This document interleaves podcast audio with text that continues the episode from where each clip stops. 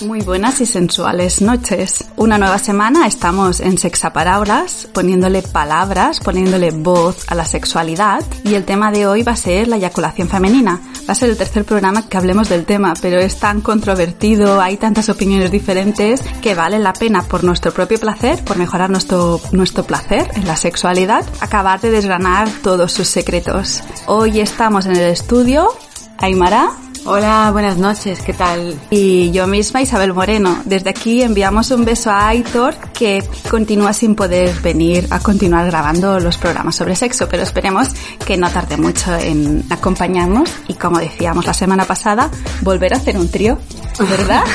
Totalmente. Vamos a ello, a ver qué tal. A ver qué tal. Y Aitor, te echamos de menos, vuelve pronto. Pues así el tema de hoy es qué es exactamente la eyaculación femenina, cómo lograrla, cuáles son los diferentes líquidos que una mujer mientras se excita puede llegar a lubrificar, puede llegar a expulsar de su cuerpo, ¿verdad? Claro. ¿Y por dónde salen por estos líquidos, no? Sí, por donde se expulsan. Claro. ¿Cuántos diríamos que hay exactamente? Ahora si no me equivoco, eran cuatro. He perdido Eran el cuatro, número. Eran sí. cuatro, chicas. Y es más, tenemos, no tenemos tres agujeros, sino que tenemos siete. Siete. Hoy no los explicaremos todos, pero quedaros con el dato. De que eres pequeña, siempre te dicen que tienes eh, tres, ¿no? Los hombres tienen dos y las mujeres tenemos tres y de repente te ves con que tienes siete y dices, bueno, ¿y esos que sobran para qué son? ¿Para qué son y dónde están? ¿De Exactamente. dónde están? De todos ellos hablaremos. Y queremos hablar de anatomía porque es una de las buenas maneras de entender qué sentimos y cómo lo sentimos y cómo lograrlo en el caso de que no lo sentamos. Sobre todo, sobre todo, sobre todo lo que vamos a hablar es de placer, pero darle palabras a nuestro placer, entender nuestro placer. Y las mujeres que no eyaculan, pues saber el por qué y si es normal o no es normal y bueno, cualquier duda que una mujer o un hombre pueda tener al respecto. Es increíble, Isabel, porque, claro, según hemos ido buscando y según hemos indagado un poco más e intentando encontrar y dar un poco de luz a- al tema de la eyaculación, es un gran desconocido, ¿no? Y me parece que no es justo. Porque sobre la- el, el aparato reproductor masculino sí que se sabe, ¿no? Pero del femenino, ¿qué pasa? Se tiene mucho mejor estudiado el masculino y las enfermedades del masculino y cómo funciona la sexualidad masculina que la femenina. Y seamos sinceros, no hay ningún motivo real para que esa diferencia sea tan grande. Claro. La, la difícil a veces que es llegar a la información y luego cuando llegas a ella ver y contrastar quién tiene razón. Es más, hay muchos escritos que hemos estado mirando y donde aparecen diferentes puntos de vista que muchas veces hasta se contraponen, ¿no? Se contradicen, hay muchos que se contradicen, pero creemos que hay algunos que te dan más datos y por tanto se pueden considerar más creíbles que otros que seguramente están más basados en unas creencias anteriores, ¿no? En no, no, esto, aunque los datos lo justifiquen y demuestren que existe una próstata femenina, que existe un semen femenino, que no es un reducto biológico, sino que tiene su función, aún así, a nivel científico, es habitual que se tengan algunos tabús y que eso influencie en los resultados finales. Pero aquí estamos para intentar poner luz en todo ese mejunje de escritos y de experiencias que hemos ido leyendo desde ya hace años. Y bueno, creemos que algunas cosas podemos, a partir de los estudios y de las experiencias de las mujeres, obviamente, que algunas cosas podemos aclarar. Otras seguramente no. Otras nos tenemos que esperar a un próximo capítulo y a nuevos estudios al respecto. Muy bien. Pues vamos allá entonces. Ujú. Placer, sobre todo hablamos de placer y hablamos de fluidos y durante una excitación y durante un orgasmo encontramos muchos fluidos. Entre ellos hay diferencia de aspecto y de olor, hay diferencias en el momento en que se excretan, es decir, algunos se excretan solo durante el orgasmo y otros son anteriores durante la excitación, ¿no? Claro. Sería como el líquido preseminal de los hombres Sí. y sobre todo la fuente, lo que los últimos estudios han llegado La fuente de la vida, vamos. la- mm, es, es que exactamente es la fuente de la vida de lo que vamos a hablar.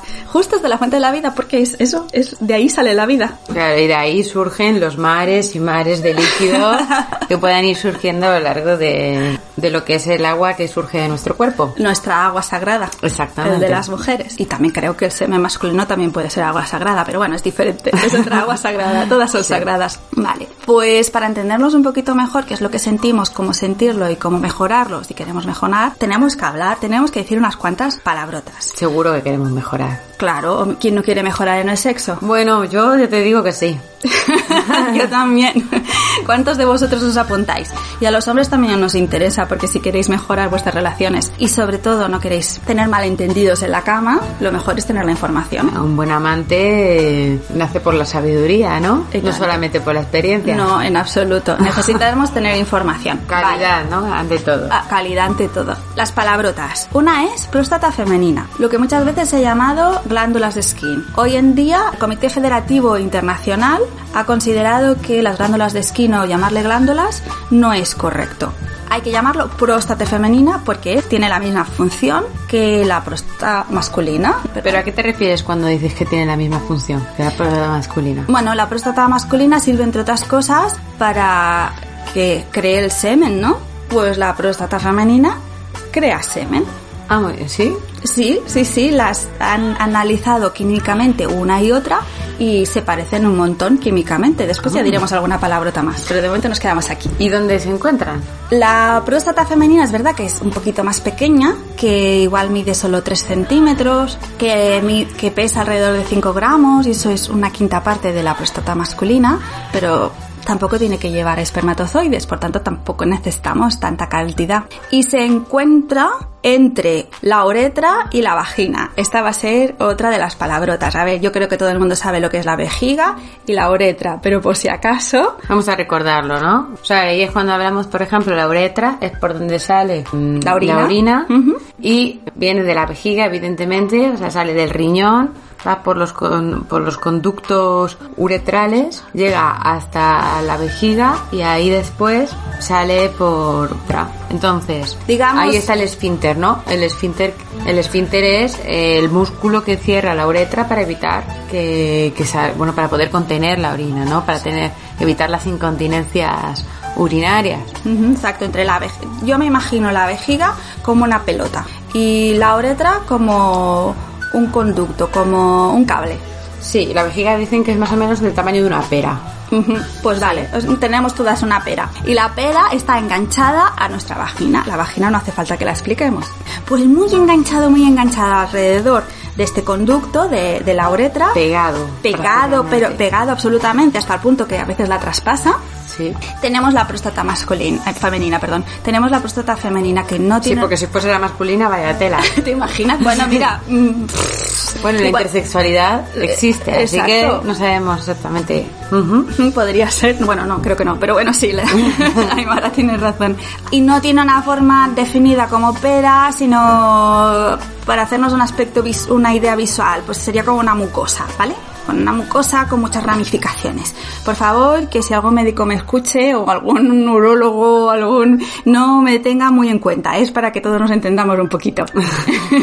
O sea, referencias mucho, mucho más domésticas, digamos. Eh, sí, exacto, sí, para que sean un poquito más gráficas. Nos hagamos una idea visual, ya que no podemos presentar una- un dibujo por la radio, sería un poco difícil. Pues entonces tenemos nuestros protagonistas son la próstata, donde se crea el pipi, tenemos Ay, perdón, perdón, perdón. Tenemos ¿El la próstata. No, sí, yo. no, muy mal. No, creo que el pipi no, ¿eh? No. La próstata que hemos dicho que se crea. El semen. Ahí estamos, el vale, perdón, vale. perdón, el No sé, si, semen. no sé si te vamos a perdonar. Vale, tenemos la próstata femenina donde se crea el semen. Tenemos la vejiga y la, y la uretra, que es por donde se expulsa la orina. Y tenemos la vagina, ¿de acuerdo? Entonces, en cada una de ellas se crea un líquido diferente que se puede llegar a juntar todo en la vulva. Y ahí tenemos ahí un mejunje de diferentes fluidos. Sí, la vulva, sí, sí, la. Vale, se junta la vulva cuando sale, ¿no? Claro, cuando salen Claro, todos. Cuando salen todos, ahí se produce pues una paella de fluidos. De fluidos, sí. Entonces, imagínate diferenciarlos y distinguirlos o incluso hacer análisis químicos. Pon a una mujer en el laboratorio y dile, tú solo haz fluido vaginal. Y es imposible. es imposible poder diferenciar entre una cosa y otra, porque una se surge, surgen a partir de la excitación y otras no tienen nada que ver, es todo producto de una necesidad fisiológica. Entonces, ¿cuál es el origen de cada uno de estos fluidos, Isabel? Bueno, tenemos el, semen que viene de la próstata. Entonces, la próstata tiene dos agujeritos en la vulva al lado y lado del de, meato uretral, o sea, al lado y lado de por donde hacemos pipí. Ya, pero esos agujeritos también tienen otros nombres, ¿no? Bueno, el meato uretral es el del pipí. Sí. El de, lo de la próstata. Las glándulas de skin. Sí, pero ya hemos dicho que no vamos a decir más glándulas de skin. Vale no lo digamos, pero si alguna vez escucháis hablar de las glándulas de skin por un ginecólogo, quedaros con él. Porque normalmente hay veces que ni ginecólogos saben lo que es. Eh, sí, Sí, sí, es triste, pero sí, ya, hemos explicado en otros programas algunas, algunas anécdotas, ¿no? Alguna que iba a su ginecólogo, una, una, una, oyente nos explicó que fue su ginecólogo y le dijo que no sabía lo que tenía. Claro. Y era una próstata y un semen femenino, no era nada más. Después también he leído sobre mujeres embarazadas que por primera vez han fluido y, han ido al médico diciendo que me pasa y tampoco han sabido decirle lo que era y era eso que el peso del bebé pues había producido que sin querer eh, los fluidos hubiesen salido y no le supieron decir que era algo tan natural como el semen. Que muchas veces pensamos que estamos orinando en una relación sexual o que tenemos ganas y en realidad todo viene fomentado por la desinformación. Por la desinformación. Sí, es así de triste. Este pensamiento viene de ahí. Y eso es lo que queremos vislumbrar hoy. Queremos dar un poco de luz para que no nos sintamos así, ¿no? Claro, que muchas mujeres se han sentido mal por... Pero ahora nos estamos adelantando un poco. Sí. En todos casos vamos a dejar claro que no es orina. Se han sentido mal porque se han pensado que durante su excitación se han orinado. Tranquilas, eso es parte de los líquidos sexuales de una mujer. Entonces es importante que ni las mujeres se corten ni que, ni que su pareja sexual, sea un hombre o una mujer, no binario o lo que sea, nadie se enfade o se sienta orinado encima porque no es el caso. Al revés, disfrutar de todos vuestros fluidos porque todos nuestros fluidos son naturales y gratificantes, forman parte de nuestra sexualidad y de una sexualidad sana. Exactamente. Pero vamos a volver un poco más atrás, que hemos saltado unos cuantos pasos.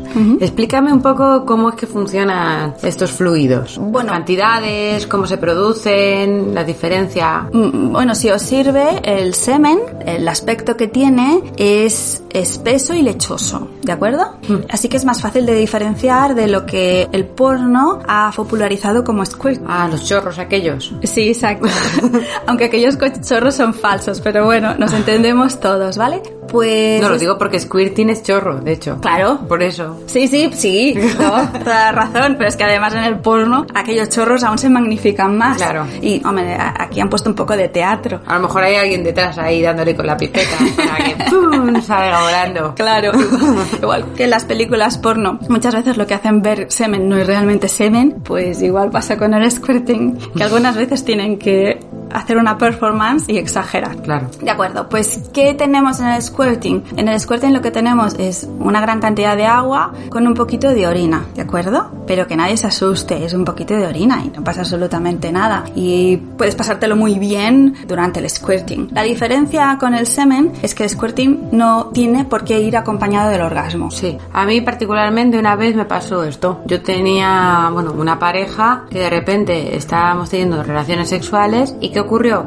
Pues que salió un montón. Y yo en un momento dado pensé, ay Dios mío, me he meado, ¿esto qué es, no? Pero luego pensé, a lo mejor es una eyaculación, que resulta que tampoco es eyaculación, pero sí tiene que ver con esto del squirting. Y en el momento en el que me ocurrió no estaba en el clímax. Por lo tanto, sí, evidentemente no tiene que por qué estar relacionado. Y en cambio, el semen y la eyaculación femenina sí que se parece que va siempre acompañado del orgasmo. Se puede tener un orgasmo sin eyaculación, pero parece ser, ya os decimos que también hay muchas cosas aún por estudiar y por aclarar, pero parece ser que la eyaculación femenina siempre va unida a un orgasmo. Eso es lo que parece. Mm, a lo mejor entre uno y otro la diferencia es que el squirting que es como más líquido y el otro es más espeso y tal vez el squirting sale como más con más fuerza que el semen. Y hasta ahora todo se había confundido, ¿no? Que todos los fluidos eran lo mismo, todos los fluidos eran semen. Ahora parece que podemos diferenciar entre una cosa y la otra. Si es más fluido, si es más líquido sería squirting, si es más lechoso y espeso sería semen. El problema es que se pueden unir los dos y te los puedes encontrar mezclados. Claro, entonces luego no sabes qué diferenciar qué claro, es qué, ¿no? Claro, entonces pues bueno, es un poco de las dos cosas, porque como decíamos, la próstata está tan sumamente unida a la uretra y tiene también orificios, orificios o zonas donde se conecta que la composición química del semen puede pasar por la uretra. Así, decíamos, el squirting. El squirting se genera en la vejiga y viene desde los riñones, es líquido que viene de los riñones sin filtrar. Por tanto, no es orina mucho, un poquito de urea, mucha agua y baja por la uretra. Por la uretra igual se acaba mezclando con parte del semen de la próstata. Claro, lo que acaba saliendo por la uretra, ¿no? sabemos todo, el, el agujerito del pipi, puede ser una mezcla de las dos cosas. Claro. De semen y de squirting. ¿Y para qué sirve ese líquido seminal? El semen, en todo caso que quede claro que todo es funcional. No es verdad lo que se decía hace un tiempo, que la próstata femenina es un reducto, que el semen no sirve, no tiene función. No, en absoluto. Se tiene bien claro ahora mismo. Bueno, se tiene bien claro, sí. Los que investigan bien lo tienen claro. Los que, los que no investigan bien no lo tienen claro. Sí, puede servir para ayudar, por ejemplo, a los espermatozoides a tener una vida más larga. Puede ayudar a que la mujer, si es que está buscando quedarse embarazada, lo tenga más fácil. Mm, Bueno, tiene varios. Incluso, ¿no? Habíamos leído Sí. que tenía la función antibacteriana. Antibacteriana porque, claro, al pasar por la, bueno, por la uretra. Hace que se limpie toda esa zona. Todo el conducto, sí, igual Claro. que el líquido Bueno, preseminal exactamente. funciona igual en la uretra masculina. Hmm. Mm, Sirve para limpiar. Entonces, o sea, que a mí me quede claro, viene a ser una esponja así que hay alrededor de la uretra y que está justamente al lado del- de la zona G, del punto G, te estimula y tal, y eso, si tú estimulas, por ejemplo, esa zona G o te excitas, pues llegando al orgasmo, esta glándula puede Segregar. segregar líquido seminal. Sí, una de las maneras que buena parte de las mujeres explican es que han conseguido o el squirt o eyacular a partir de estimular la zona G. ¿Os acordáis todas de dónde está, verdad? Dos centímetros de la salida de la vagina, en la parte anterior, y hay que hacer un poquito de gancho a veces para llegar hasta ella. Hay De que decir ven, ven, ¿no? hay que decir ven, ven, ya lo hablamos en otro, en otro capítulo. Pero otras mujeres dicen que no se sienten en absoluto identificadas con esta manera de llegar a la eyaculación o, o al squirt y que a lo mejor con otra práctica como la estimulación del clítoris desde el exterior pueden llegar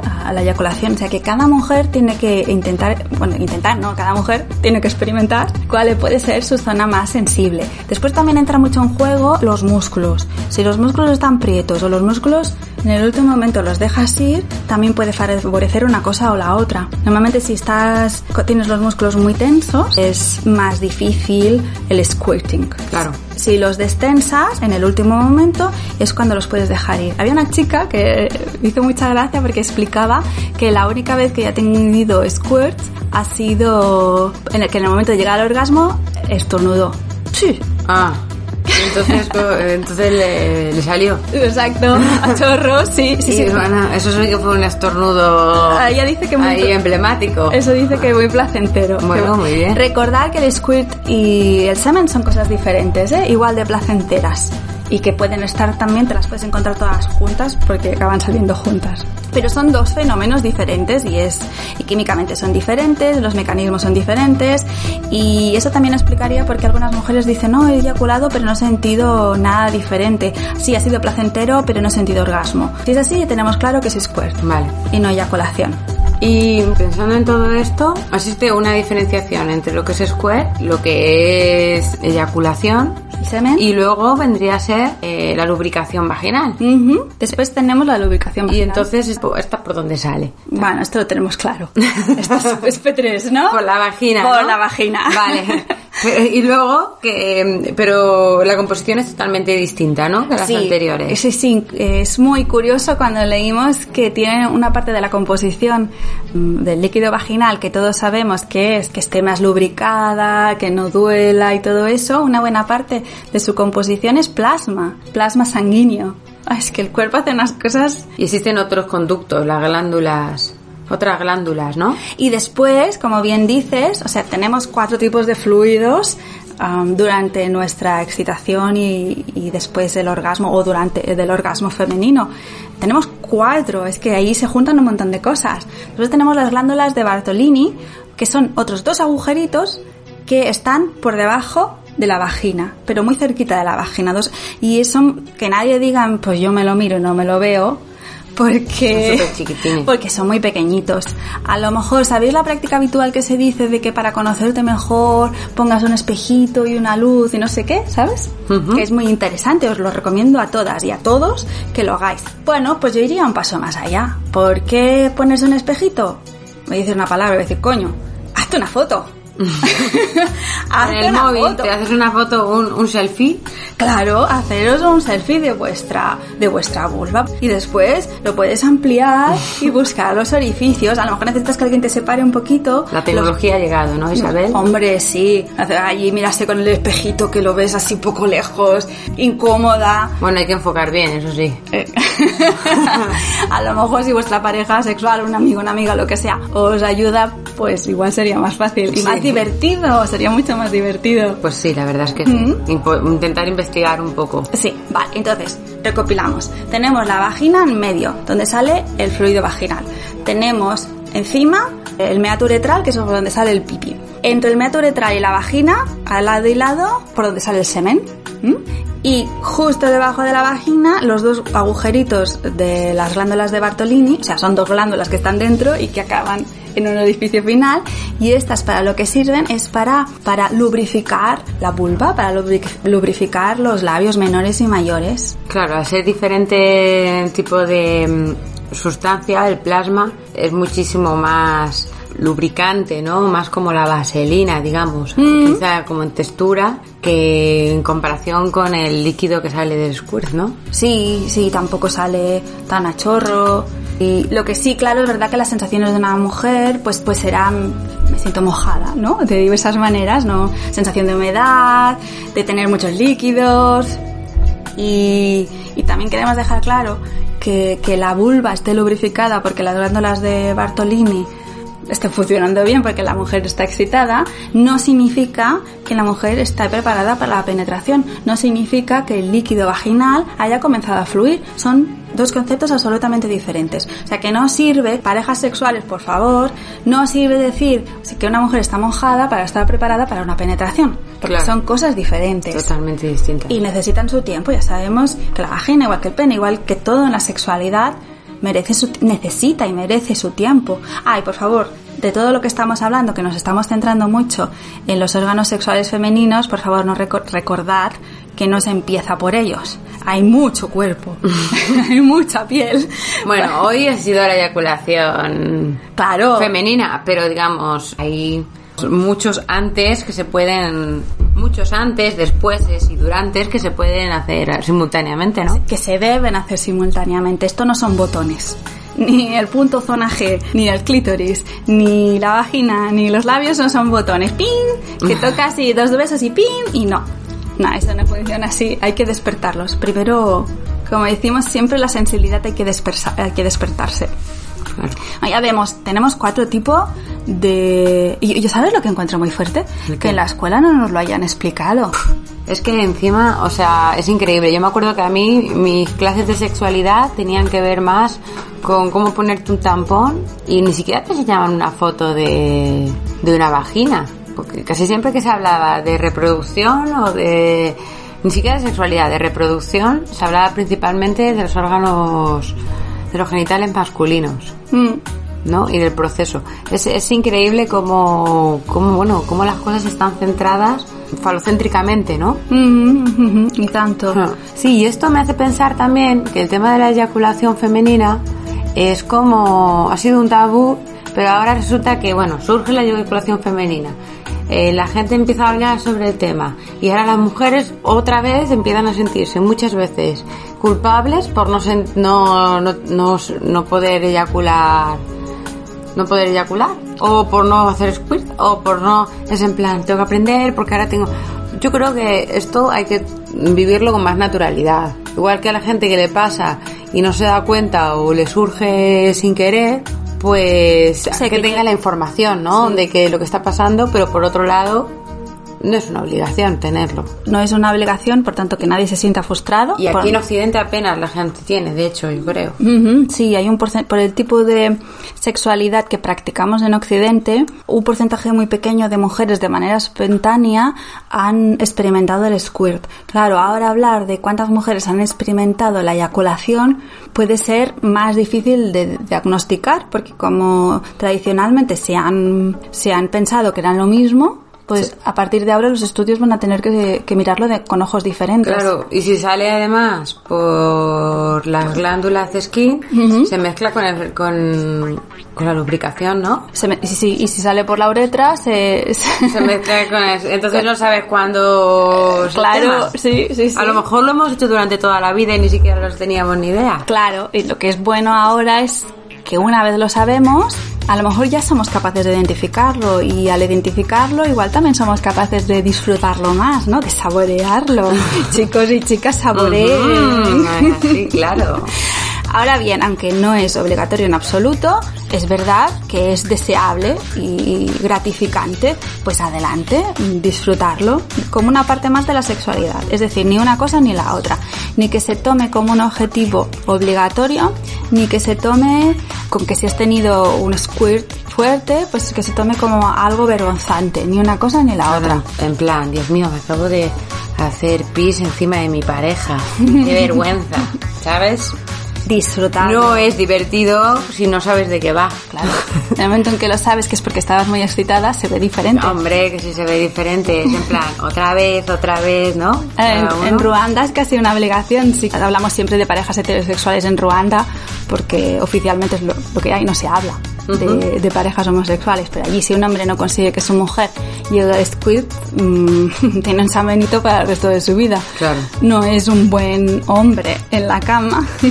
Sí, las mujeres supongo que también deben esforzarse para que su hombre quede en una buena posición. Es por eso que decimos que es importante eh, no caer en la obligación, ¿no? Al fin y al cabo el sexo tiene que ser algo placen- placentero, algo para vivir conjuntamente y bueno, puede ser incluso algo a veces o una unión entre dos personas, ¿no? o entre varias. O entre varias. Las que estén participando Entre varias. en las prácticas sexuales. Muy bien. Sí, sí. ah, nosotros siempre dejamos las ideas para que no se diga que vamos con ideas preconcebidas. Vale, ¿vamos a poner deberes esta semana o qué? Hombre, claro, la autoexploración, porque no solo se puede hacer en pareja, sino que cada uno se lo puede hacer sola.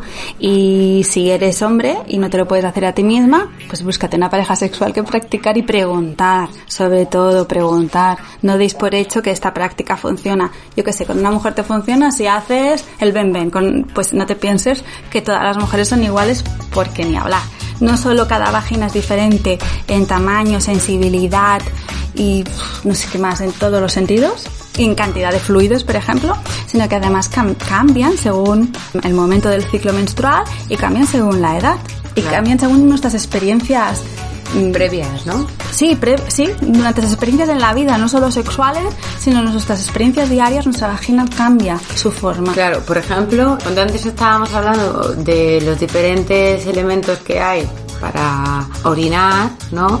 Eh, nosotros cuando contenemos la orina cerramos el esfínter. Muchas veces ese músculo es el que cuando vemos que estamos muy excitadas y que podríamos a lo mejor tener un squeeze, no lo tenemos porque terminamos cerrándolo. ¿Por qué? Porque pensamos que, que es orina y entonces decimos, Dios mío, a ver si cómo lo voy a poner. Ciérrate, sí, ciérrate, no ciérrate. puede ser, no. Entonces ahí, o sea, intentamos nosotras mismas evitar una situación que puede ser extremadamente placentera. Exacto. Si notáis que tenéis pipi, dejaros ir y disfrutar. Y disfrutar tranquilas que no es orina o tiene muy poca cantidad de orina. A ver, para las personas que les dé miedo orinar, porque he escuchado a algunas mujeres que dicen, ostras, ¿y si me orino? ¿No? Vale. Truco. Haz pipi antes de tener actividad sexual. Entonces dejas la vejiga vacía.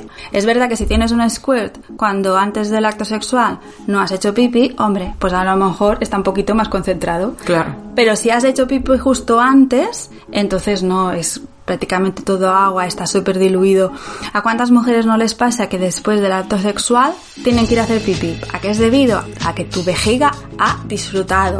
Claro. Estar contentas. No solo va bien hacer pipi después de la actividad sexual para eliminar cualquier, aquello que dicen que no, que va muy bien, para eliminar posibles infecciones. Posibles infecciones. Para limpiar. claro. No solo va bien para eso, sino porque es gratificante, porque esos fluidos se han creado mientras disfrutabas y mientras te excitabas, pues adelante. Y bueno, uno de los trucos que explican, me parece que antes lo he dicho, para dejar escapar el squirt es que en el, en el último momento tus piernas que las tienes tensas para llegar al orgasmo, las Relajes. Las relajes. Sí, y al relajarlo es cuando dejas que salga el squirt, que es curioso, ¿no? Porque a veces la bibliografía dice que el squirt sale con una fuerte expulsión, como si fueran los músculos los que hacen fuerza. Claro. Pero en cambio, las personas que tienen mucha experiencia en squirt te dicen que es al revés, si haces fuerza no sale. Supongo que serán los músculos para salir, usarlos, y los músculos para cerrar, mantenerlos relajados, ¿no? Sí. Por eso siempre hay que tener un, o sea, hay que tener como un conocimiento amplio de, de lo que es nuestro cuerpo. Sí, sí, entonces también es importante decir que si encontráis algún estudio, un- vais a encontrar blogs que van a decir de todo, de todo. Os aseguro que están a medias y que nosotros hemos podido recoger los artículos científicos y triar el grano de la paja. Sí, hay, hay mucha información. Bueno, Muchísima. nosotras lo que estamos intentando básicamente es exponer un abanico de opciones de lo que hemos encontrado. Sí, pero aparte, bueno, yo no diría que hay mucha información, sino, no sé si decir que hay información contradictoria o Eso. información, información parcial. Lo que es a eso me información refiero, parcial. sí, Sí, porque en algunos sitios te dicen, no, es que el semen sale por la uretra. Y en otros te dicen, no, es que el semen sale por los agujeritos que están al lado de la uretra. A ver, ¿nos ponemos de acuerdo o no? Entonces, si leemos bien... ¿Por o sea, dónde sale el semen? ¿Por dónde coño sale, perdón, por dónde coño sale el semen? Si nos leemos bien los artículos científicos, entonces entendemos el por qué. En sí, tienen que salir por, por sus propios orificios, por el de la próstata femenina, pero también se pueden colar por la uretra porque también tienen orificios que conectan con la O uretra. sea que al final eso es un berenjenal y una ensalada, ¿no? Vamos a la bacanal y ahí se mezclan nuestros fluidos que ya están mezclados con otros y a disfrutar, ¿no? A disfrutar. Que la vida son dos días. Muy bien. Para las personas que se puedan preocupar, porque esto es como se ha hablado muy poquito históricamente a nivel social o entre las mujeres o en, en las escuelas o se ha hablado muy poquito, surgen muchísimas, muchísimas dudas. Surgen dudas desde las mujeres que tienen y no saben qué les pasa. Tienen dudas las mujeres que no tienen y quieren tener. Y existe siempre la duda de algo que, que los urólogos llaman como incontinencia coital. Ha llegado a algunos médicos a aconsejar a las mujeres que se operen y quitarles la próstata femenina.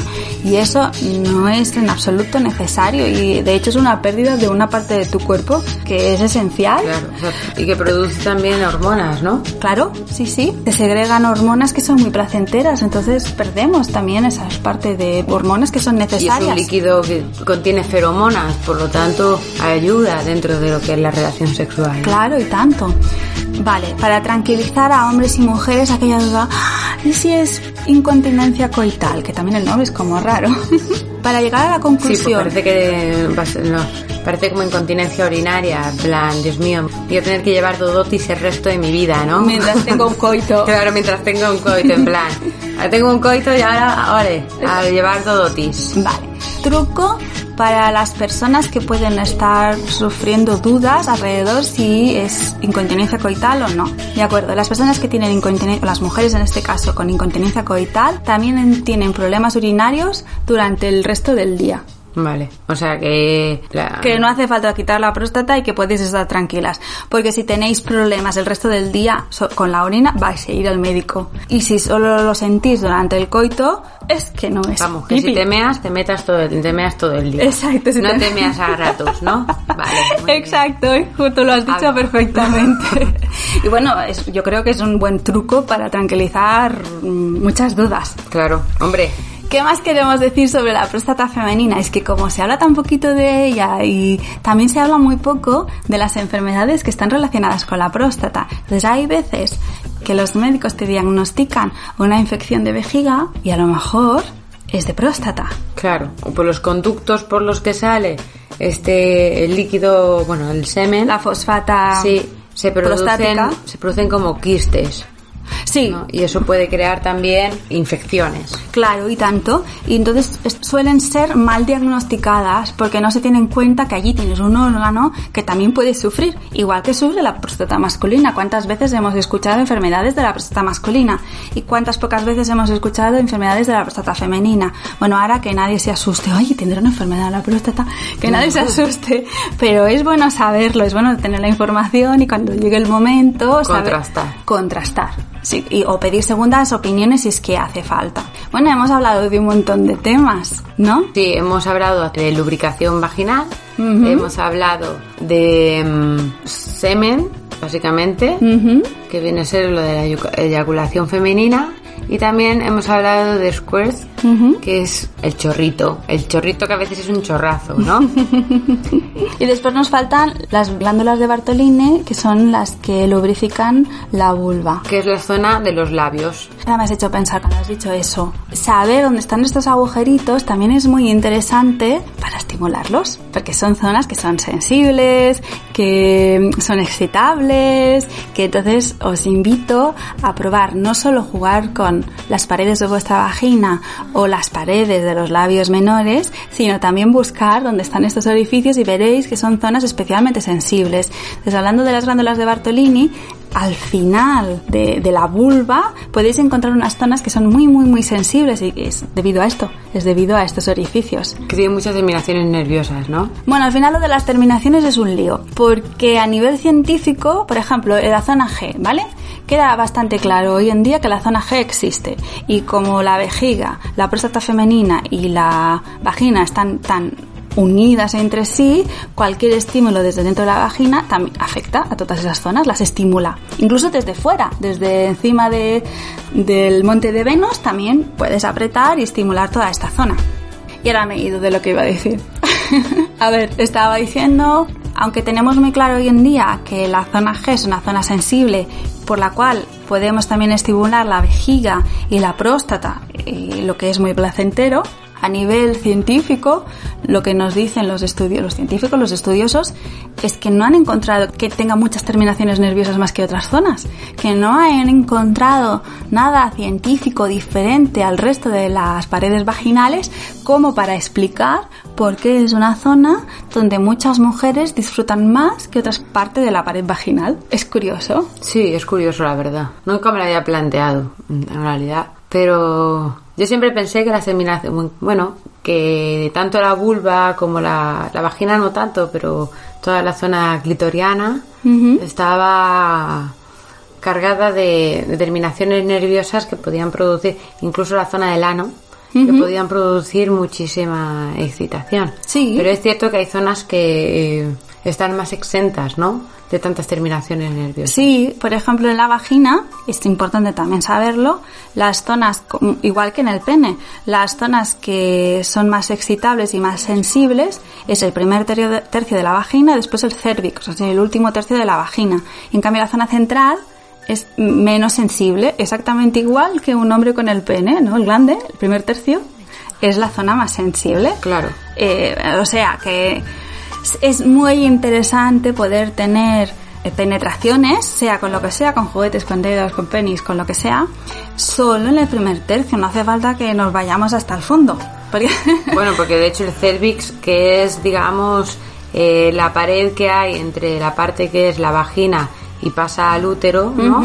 Hay muchas veces es muy doloroso cuando da, bueno, cuando, Cuando hay- se golpetea. cuando se golpetea ahí. Entonces, hay que bueno, saber hacerlo. nos podemos entretener en el medio, quiero decir, no hace falta llegar hasta arriba. No, podemos jugar mucho con el primer tercio. Es una muy buena forma de llegar al orgasmo, de llegar al squirt y llegar a, a eyacular. Jugar con el primer tercio. Y eso, que, que nadie se vaya hasta el fondo, por eso no hace falta ni que el pene sea especialmente grande, ni nada por el estilo. Interesa mucho más que el juego sea circular o en zigzag o en movimientos que toquen las vaginas, las paredes vaginales, que no un mete-saca.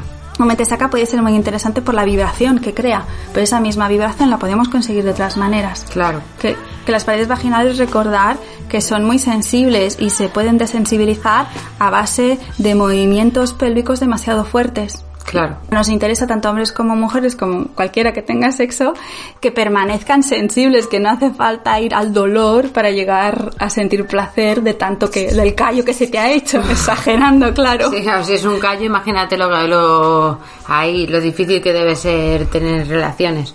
Es más, yo, eh, las amigas que yo he estado hablando, las personas así que me han comentado que han tenido así una square y tal, por primera vez lo han vivido en una posición en la que normalmente ellas están encima de ellos. Y siempre con una estimulación previa de lo que vendría a ser, pues, no solamente la zona genital, sino por mm, todo el cuerpo, ¿no?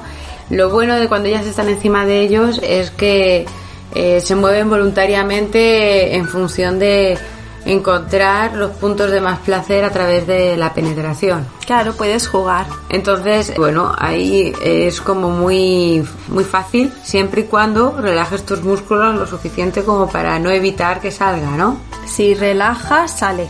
Si relajas para salir, sale. Pero si, si contraes para Sí, exacto, si sí. contraes, por ejemplo, el esfínter, no sale. No, claro, sí, sí, sí, sí. Todo esto requiere práctica y lo mejor siempre decimos que para practicar es empezar en solitario, ¿vale? No estar con otra persona, a lo mejor puede crear em, una sensación de lo tengo que excitar, la tengo que excitar. No, no, si tú estás sola, no tienes prisa. Como de obligación, ¿no? Es- exacto. No tienes prisa, si estás tú solo no tienes prisa y puedes experimentar. O sea, que primero experimentar. Recuerdo que había una solas, quiero decir. Había una chica que decía, es que eso, que me da miedo hacerme pipi. Vale, experimenta tú sola. Y cuando tengas el control vaginal, cuando tengas el control, el control exactamente de lo que haces, entonces podrás estar tranquila y hacerlo con otra persona. Si es que tienes problemas, mm, ¿no? De que pase algo que no te guste, por mucho que la ciencia, a veces, por mucho que la ciencia te, te diga que eso es normal, las dudas internas quedan, ¿no? Claro, exacto. Vale, pues que sepáis que todo es controlable, que hay técnicas para controlarlo. En los, anti- en los anteriores programas que hemos dedicado a la eyaculación femenina encontraréis técnicas que os pueden ayudar como en principio como base para llegar al squirt y a la eyaculación femenina y después que hay talleres presenciales que se realizan por expertas en squirt o en eyaculación que se, que se realizan para poder enseñar a otras mujeres. Claro. Y que bueno, eh, son talleres prácticos, no solamente es teórico. Exacto, que nadie se siente obligada. Hacen una parte teórica y después si hay alguna mujer que no se siente cómoda, se puede ir. Pero te pueden enseñar perfectamente cómo es que se hace, ¿no? Sí, y además yo creo que crea una atmósfera muy bonita. Compartir una práctica que no es excitar a otra persona, ¿no? Compartir una experiencia propia contigo mismo, con otras mujeres a las cuales no quieres excitar, a las cuales no estás buscando sexo, es una experiencia de compartir mm, extraordinaria que vale, vale la pena. Vale la pena compartirla y saber qué sienten otras. Por ejemplo, una de las personas que realizan estos talleres es Diana J. Torres, que también tiene varios libros como Coño Potens que hablan de estos temas. Tengo entendido que ella hace como especies de giras, ¿no? O Y tanto, sí. Sí, se mueve por toda España y va yendo de un sitio en otro mostrando a diferentes mujeres cómo hacer estas... También ha hecho giras por Latinoamérica. Ah, y, mira. Sí, y creo que alguna por- también por Norteamérica. Sí, se, se mueve mucho Diana. Es, es muy... Es muy activista. Es, sí, es una persona muy activista y además es muy interesante lo que hace. Y supongo que hay más personas. Bueno, los otros tipos de talleres que conocemos son los de masaje yoni dentro del mundo del tantra. Allí también encontraréis otras técnicas que podéis practicar o al menos iniciaros en la práctica de cómo empezar a tocaros de manera diferente. En el mundo de Tantra, el yoni viene a ser la vulva, ¿verdad? Perdón, sí. El yoni es la suma de todo. Es la única palabra que existe en que es capaz de juntar vagina con vulva. Ah, muy bien. ¿Mm? Por eso, por eso también es una palabra muy bonita, ¿no? Además Sí. suena muy bien Johnny. No suena como coño, que suena así como muy, como muy seco. No, no. Claro. Sí, sí, sí, y ellos lo viven desde una posición espiritual, ¿no? Una, una posición de descarga de las emociones. Se considera que es un tipo de sanación sexual, porque La vagina es, son músculos que se pueden aprender a mover a voluntad, pero además son músculos que debido a las tensiones del día a día también se pueden agarrotar. Bueno, de hecho no se pueden, se agarrotan. Claro. ¿Podríamos decir entonces que el Tantra vendría a ser como si fuese una meditación sexual? Sí, tanto. El Tantra considera que la sexualidad puede ser una meditación. Y en todo caso se practica actos que podrían considerarse sexuales pero no lo son como una manera de meditar, una manera de entender nuestras propias emociones internas y de despertar y de aceptarlas. Hablaste con Aitor sobre mm, cómo el Tantra trata la eyaculación femenina. Sí, para el Tantra la eyaculación femenina se llama Amrita, está en sánscrito, es otro idioma y se considera una fuente sagrada, se considera que es una manera de vaciarte de tus emociones negativas, de llenarte de emociones positivas, como puede ser en tantas ocasiones el orgasmo. Es una idea muy interesante.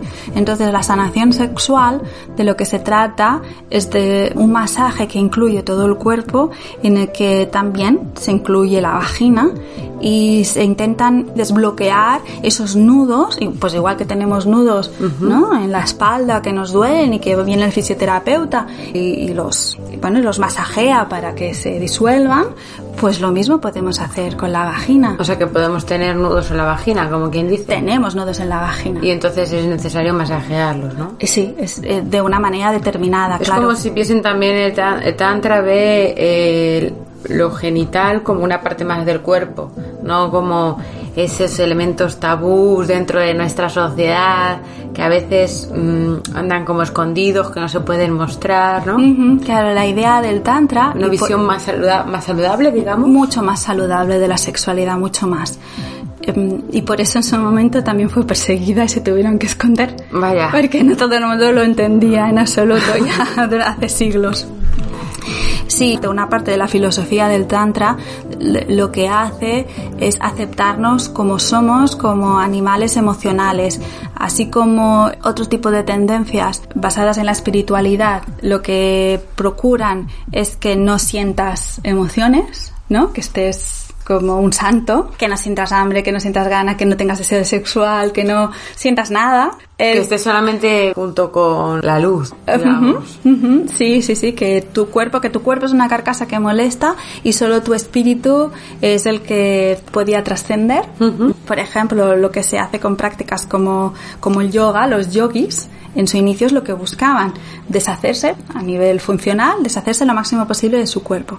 Pues el Tantra, una parte, se basa en aceptar que nuestro cuerpo tiene necesidades, aceptar que tiene deseo, aceptar, aceptarnos como somos y a partir de esa aceptación modificarla en nuestro bien. Ah, mira, qué bueno. Yo esta parte del Tantra tenía un poco de menos de conocimiento, tú ves que ya llevas tu tiempo y me ha parecido muy instructiva. Creo que por hoy, ¿qué opinas? Sí, sí, creo que es un tema, es un nuevo melón para abrir. Muy bien. Me parece un melón muy sabroso, de ¿Verdad que sí? Sí. es un melón que abriremos otro día. Hoy os dejamos deberes, como escuchar el otro programa para aplicar las técnicas y sobre todo invitaros a que escuchéis, sí, escuchar también, porque los fluidos también hacen ruido, nuestros fluidos vulvales, vaginales, uretrales y prostáticos. Exactamente. También hacen ruidos diferentes, o sea que os invitamos a que tanto vosotras como vuestras parejas sexuales empecéis a distinguir cuando aparece cada una de esas sustancias líquidas que son tan placenteras y a partir de aquí os podáis conocer mejor y tener una parte de la sexualidad más placentera, mejor. Totalmente. Pues aquí os pues dejamos. Muy bien, pues muchas gracias, ¿eh? Gracias, Aymara.